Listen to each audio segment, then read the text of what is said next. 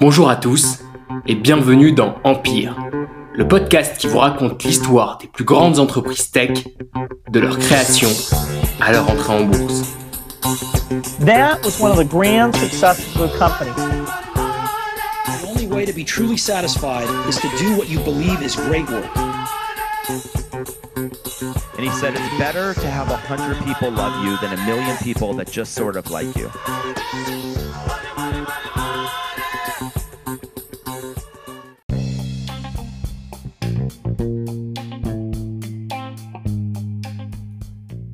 Ce premier épisode, j'ai décidé de vous raconter l'ascension d'une des entreprises les plus emblématiques de la Gen Z, c'est-à-dire des moins de 25 ans. TikTok, précédemment appelé Musical.ly. Alors vous n'êtes peut-être pas utilisateur vous-même, mais vos petits frères et sœurs ou cousines le sont certainement. Si vous les avez vus s'agiter devant leur portable, faisant des danses improbables, c'est sûrement qu'ils sont sur TikTok.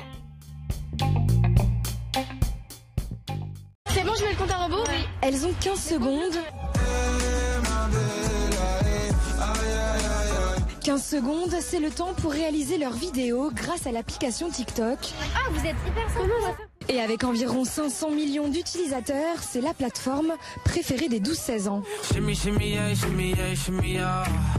Des chorégraphies, des playbacks, le concept est simple, créer et partager des vidéos musicales en y ajoutant des effets visuels, des accélérations ou encore des filtres. L'application permet de faire appel à sa créativité. Et est encore plus intéressant, c'est la vitesse avec laquelle ce nouveau réseau social s'est imposé. Un véritable raz-de-marée. Alors que tous les analystes avaient prédit qu'après Instagram, Facebook et Snapchat, aucune nouvelle application ne pourrait prendre d'assaut le marché des apps mobiles, TikTok leur a prouvé le contraire. Et s'il peut sembler que le succès fut fulgurant, détrompez-vous. Il aura fallu aux fondateurs beaucoup de sueur et de larmes pour en arriver là. Et à travers cet épisode, je veux vous raconter l'histoire du CEO Alex Zhu, qui a eu l'intuition initiale pour créer Musically, qui deviendra plus tard TikTok. Et pour comprendre son aventure, il nous faut repartir plus de 40 ans en arrière, au cœur de la Chine.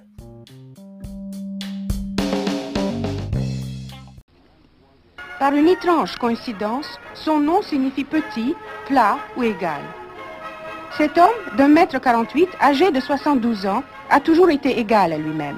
Issu d'une famille bourgeoise comme Chu Enlai, dont il était l'ami, vétéran de la longue marche, il préconise, depuis la victoire de 1949, l'industrialisation et le développement économique de son pays.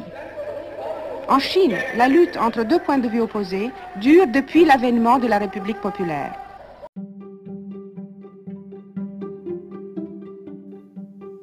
Cet homme, c'est Deng Xiaoping, celui qui fait entrer la Chine dans l'ère du capitalisme. Après les années noires passées sous Mao, il décide qu'il est temps pour la Chine de s'ouvrir au reste du monde, et plus important encore, d'ouvrir son économie. Il n'est plus honteux alors d'entreprendre en Chine. Deng Xiaoping est d'ailleurs adepte de slogans comme Enrichissez-vous. Il n'hésite pas à pousser les Chinois à créer leur propre entreprise. Une première dans un pays où faire de même, quelques années plus tôt, était passible de prison, voire de mort. Alors que les premiers entrepreneurs se développent surtout dans des secteurs assez traditionnels, comme l'agriculture, l'industrie ou la défense, très vite, les entrepreneurs dans le domaine de la tech commencent à émerger. La plupart d'entre eux vont d'abord aux États-Unis se former ou apprendre dans des universités comme Stanford, Berkeley. Certains reviennent en Chine et ils fondent des entreprises comme Alibaba par exemple, ou encore Tencent. C'est dans ce cadre que naît Alex Zhu, le fondateur de TikTok, d'abord Musical.ly.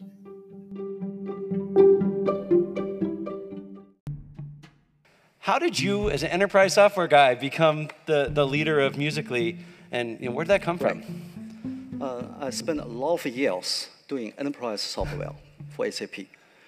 Enterprise is a good business, but it's not sexy enough. And I want to be a sexy man, right?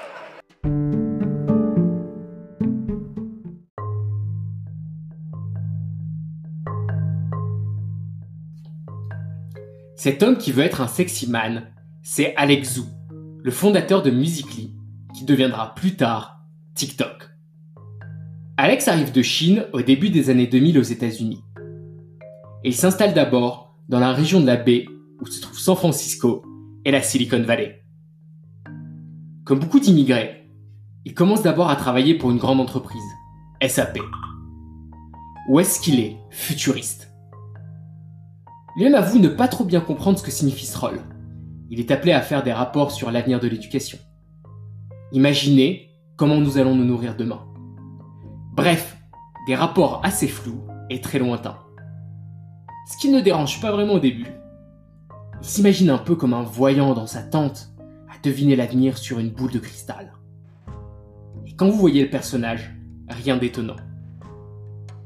Alex a les cheveux longs, un look un peu désinvolte, et c'est un participant assidu de Burning Man. Mais très vite, il s'ennuie, et ne se voit pas passer le reste de sa vie dans une grande entreprise dénuée de sens comme SAP. Il veut changer le monde, le faire vite. Alors il a une idée qui, il pense, va lui apporter des centaines de millions de dollars. Et si l'on mélangeait Twitter et Coursera? Twitter, le réseau social, et Coursera, la plateforme de cours en ligne. Ne serait-ce pas là un moyen parfait d'apprendre? Des petits morceaux d'éducation plutôt que des cours qui durent des heures. L'idée a l'air prometteuse, et Alex est persuadé que son entreprise deviendra bientôt une licorne, c'est-à-dire une entreprise qui vaut plus d'un milliard de dollars. D'ailleurs, il commence à lever des fonds et trouve un cofondateur, un de ses amis qui lui aussi habite dans la région. Ensemble, ils décident de fonder leur première start-up. Le problème, c'est que ça ne marche pas vraiment. Après des mois de développement, Alex décide de faire son premier cours lui-même, pour tester l'idée. Il prend pour thème le café, commence ses recherches avant de se filmer, et très vite il réalise que pour faire une vidéo de 2 minutes, il lui faut plusieurs heures. Gros, gros problème. Les utilisateurs n'ont généralement pas de patience et veulent créer le contenu le plus rapidement possible. Ils décident malgré tout de lancer l'application. C'est un échec total. Personne ne crée de cours et donc, logiquement, personne ne passe de temps sur l'application. Alors vous pouvez vous dire que c'est un échec, mais en Silicon Valley, l'échec n'existe pas. Il n'y a que des leçons. Alex se demande alors quelle leçon il peut tirer de cette première expérience décevante? Ce faire, il part en retraite une semaine pour méditer sur la question. À son retour, il est persuadé de plusieurs choses. D'abord, que l'éducation est un peu contre nature. Et quand on crée une start-up, il ne vaut mieux pas s'attaquer à la nature humaine. Il vaut mieux la suivre. Faciliter une habitude est toujours, toujours plus facile que de créer une habitude. Deuxième leçon. Pour créer une plateforme UGC, c'est-à-dire une plateforme où les utilisateurs créent le contenu eux-mêmes, il faut impérativement que la création et la consommation de contenu soient très faciles. Qu'elles ne se fassent pas non en minutes, mais en secondes. Alors, avec son cofondateur, ils essaient de trouver une nouvelle idée. Mais après quelques semaines, point mort, ils n'ont toujours pas avancé. Alex se dit qu'il est temps d'aller voir ses investisseurs au sud de San Francisco et de leur annoncer leurs nouvelles. Ils vont arrêter la start-up. Alors qu'il s'apprête à rentrer dans le train vers Palo Alto, la mecque des investisseurs, il observe autour de lui les adolescents qui rentrent également dans le Caltrain. Que font-ils? Alex est un fin observeur, regarde autour de lui, il se rend compte d'une chose. La plupart des jeunes ont deux comportements. Ils écoutent de la musique ou partagent du contenu et particulièrement des vidéos avec leurs amis, passent un bon moment, sont en train de rire. Alors l'idée lui vient en tête. Si l'on mélangeait la musique et la vidéo pour créer une plateforme où est-ce que l'on pourrait avoir un nombre infini de vidéos où les utilisateurs partageraient des danses, partageraient des bons moments avec de la musique. Il décide alors de pivoter, abandonne son premier projet pour lancer Musically.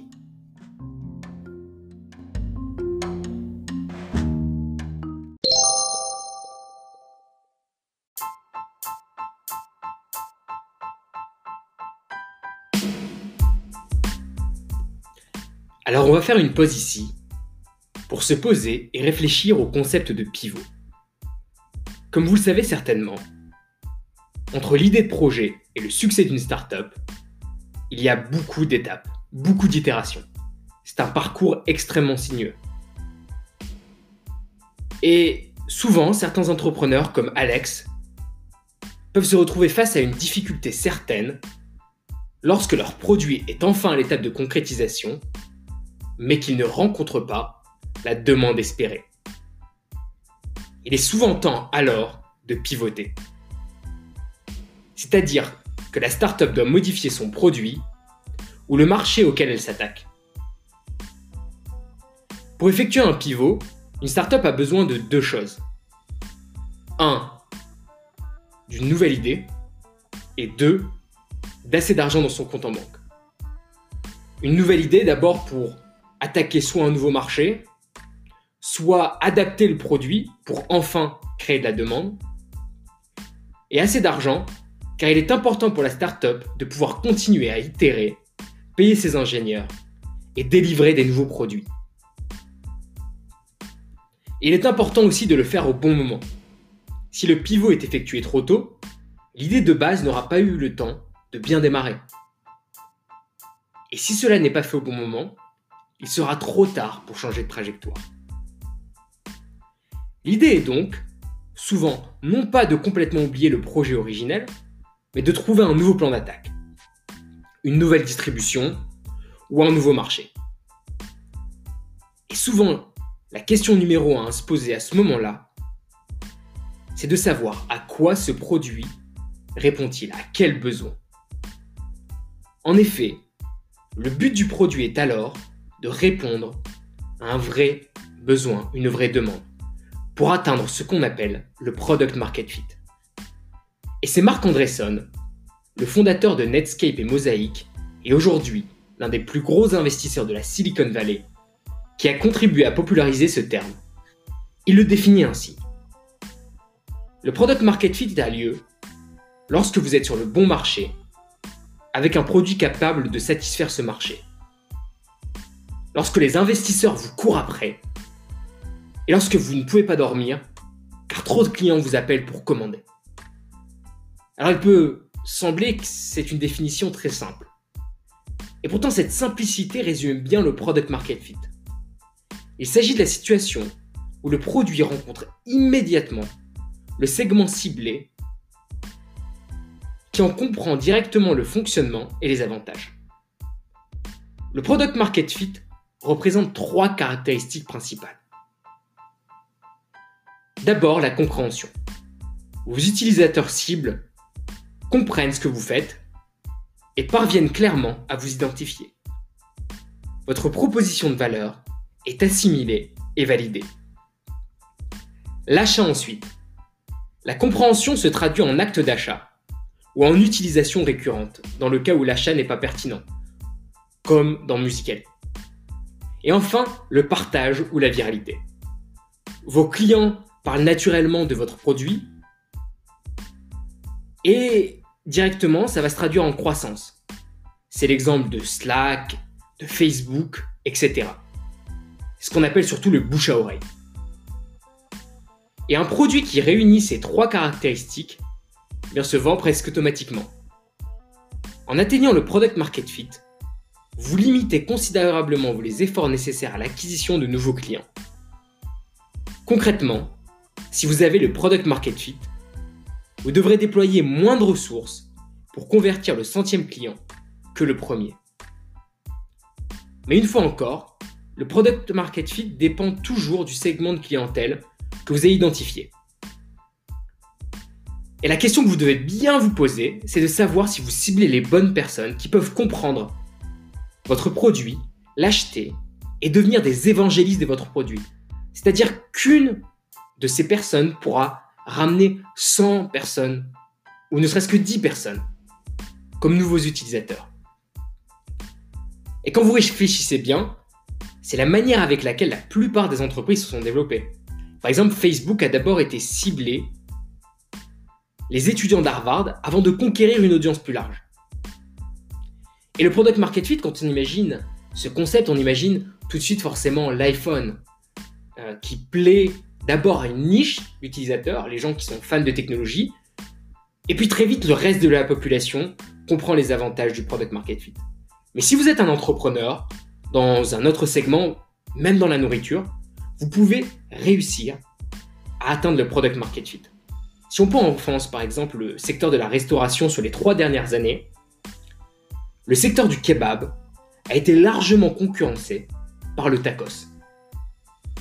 Très vite, ce produit a rencontré une véritable demande, puisque le fast-food n'avait pas vraiment de concurrents, à part les trois différents segments, kebab, pizza et McDonald's, et le tacos ayant rapporté quelque chose de nouveau dans, dans le secteur du fast-food, très vite, très très vite, on a une adoption exponentielle qui s'est traduite à travers ce product market fit. Et donc Alex se rend compte qu'il est temps de changer d'idée et se demande bien comment il va pouvoir lui aussi atteindre le product market fit.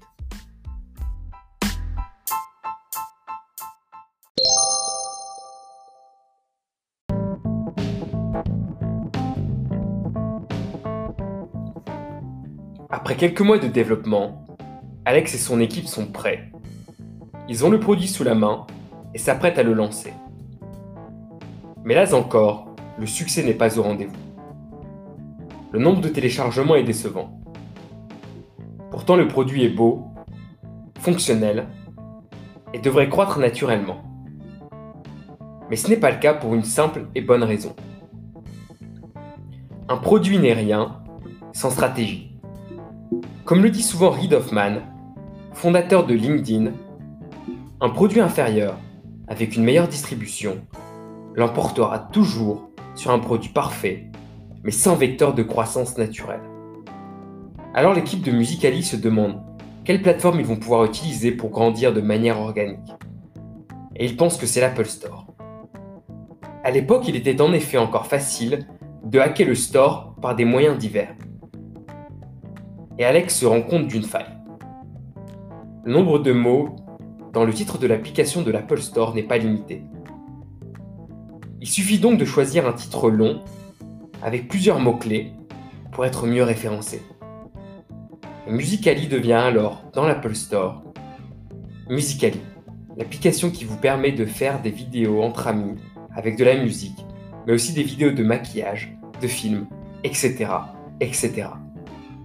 Donc si vous cherchiez maquillage ou musique, film dans l'Apple Store, vous tombiez immédiatement sur Musicali. Et une fois que vous aviez l'app, la grande force de Musicali, c'est de réussir à vous faire partager cette dernière avec vos amis. C'est ce qu'on appelle la viralité. Si une personne partage une application à 5 de ses amis, alors de manière organique, elle finira par croître. Mais comment font-ils pour créer un tel engouement? Alex a une théorie. Pour qu'une plateforme croît naturellement, il faut d'abord qu'elle soit un outil, puis elle deviendra un réseau social à terme. Par exemple, Instagram servait d'abord à faire des filtres sur les photos, les utilisateurs partageaient ces photos sur Facebook, et ensuite seulement, l'application est devenue un réseau social. L'idée de Musicali, c'est d'abord d'être un outil pour faire des vidéos de karaoké. Les utilisateurs vont ensuite partager ces vidéos sur Snapchat, Instagram et le génie des Musicali, c'est de laisser leur logo sur chaque vidéo. Ce qui crée de la curiosité naturelle de la part des utilisateurs. Et une fois que Musicali atteint 100 000 utilisateurs, Alex décide alors qu'il est temps de passer en mode plateforme. Et pour ce faire, il pense qu'il est important de considérer l'application comme un pays ou une économie. Et si Musicali est un pays, dit-il, il faut que ce soit les États-Unis. Instagram et Facebook sont l'Europe, des sociétés où il est très difficile de monter dans l'échelle sociale. Mais Musicali est un nouveau territoire, où l'on peut devenir riche, où l'on peut devenir une star. Une fois que les premiers migrants auront fait fortune, ils vont dire à leur famille et leurs amis que c'est en Amérique qu'il faut être. Ainsi, ces derniers vont eux aussi migrer vers l'Amérique. Mais pour ce faire, il est nécessaire qu'au début, les richesses soient concentrées sur un nombre très petit d'utilisateurs. C'est pourquoi l'équipe de Musicali, au début, choisit manuellement les utilisateurs à mettre en avant pour faire augmenter leur nombre de followers de manière exponentielle. Enfin, après que la plateforme ait atteint plusieurs millions d'utilisateurs, tout le monde voulant être riche, Alex pense qu'il est temps de décentraliser l'économie et laisser à chacun sa chance. Mais en utilisant ces techniques, en l'espace de deux ans, Musicali est arrivé à atteindre près de 200 millions d'utilisateurs.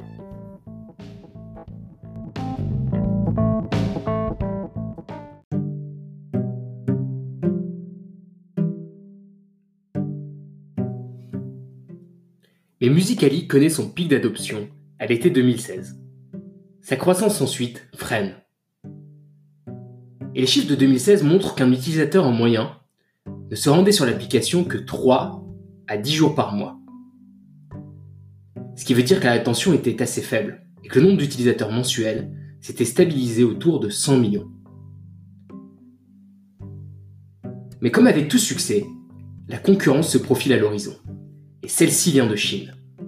ByteDance, l'une des étoiles montantes de la tech chinoise, crée Douyin, un copier-coller de TikTok s'adressant au marché asiatique. Et Douyin, au contraire, est en pleine forme. Créée en 2016, l'application revendiquait déjà en 2018 500 millions d'utilisateurs mensuels actifs dans le monde. Son nombre d'utilisateurs quotidiens ayant quadruplé en 6 mois, passant de 40 millions à 150 millions. Alex sait qu'il ne peut pas faire face et pense qu'il est temps de vendre. Et l'un de ses voisins à Palo Alto semble plutôt intéressé. Il propose à Alex de venir chez lui pour prendre un café, marcher et discuter du monde.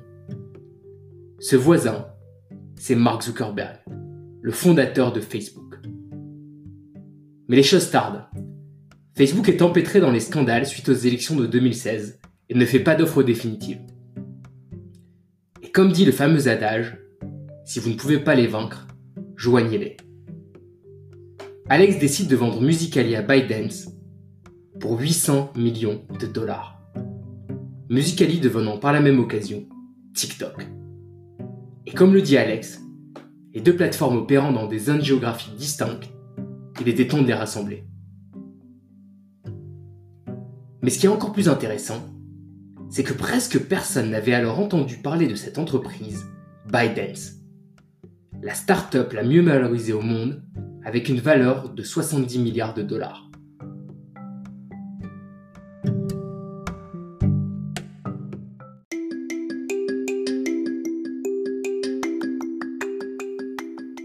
Et l'histoire de ByteDance ne commence pas dans un garage californien, mais au sixième étage d'une résidence universitaire à Pékin.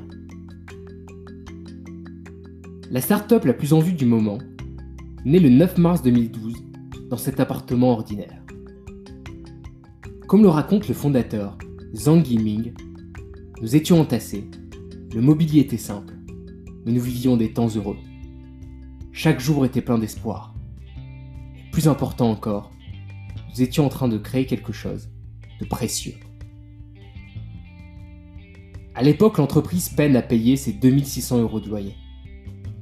Alors qu'aujourd'hui, après sa dernière levée de fonds opérée par SoftBank en 2018, elle est valorisée à plus de 75 milliards de dollars. Plus qu'Uber. Et la conquête du monde est une obsession pour Zhang Yiming.